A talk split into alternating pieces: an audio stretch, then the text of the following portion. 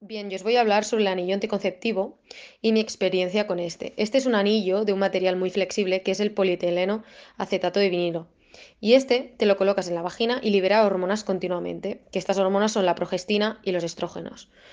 Estas lo que hacen es que impiden que los ovarios liberen óvulos y aparte hace que el moco cervical sea mucho más espeso, lo que impide que los espermatozoides lleguen al ovario. Este em, anillo se tiene que mantener en la vagina durante tres semanas y luego quitártelo durante una, que en esa semana es la semana que te vendría el periodo.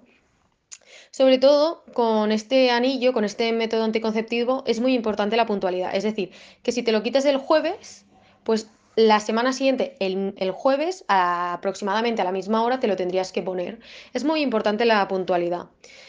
Y luego, eh, yo creo que es un método anticonceptivo muy, muy práctico. Es decir, a mí me ha ido muy bien.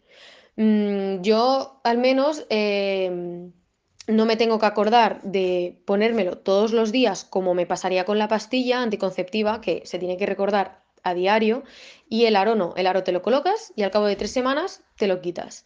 Es muy práctico y muy fácil de poner.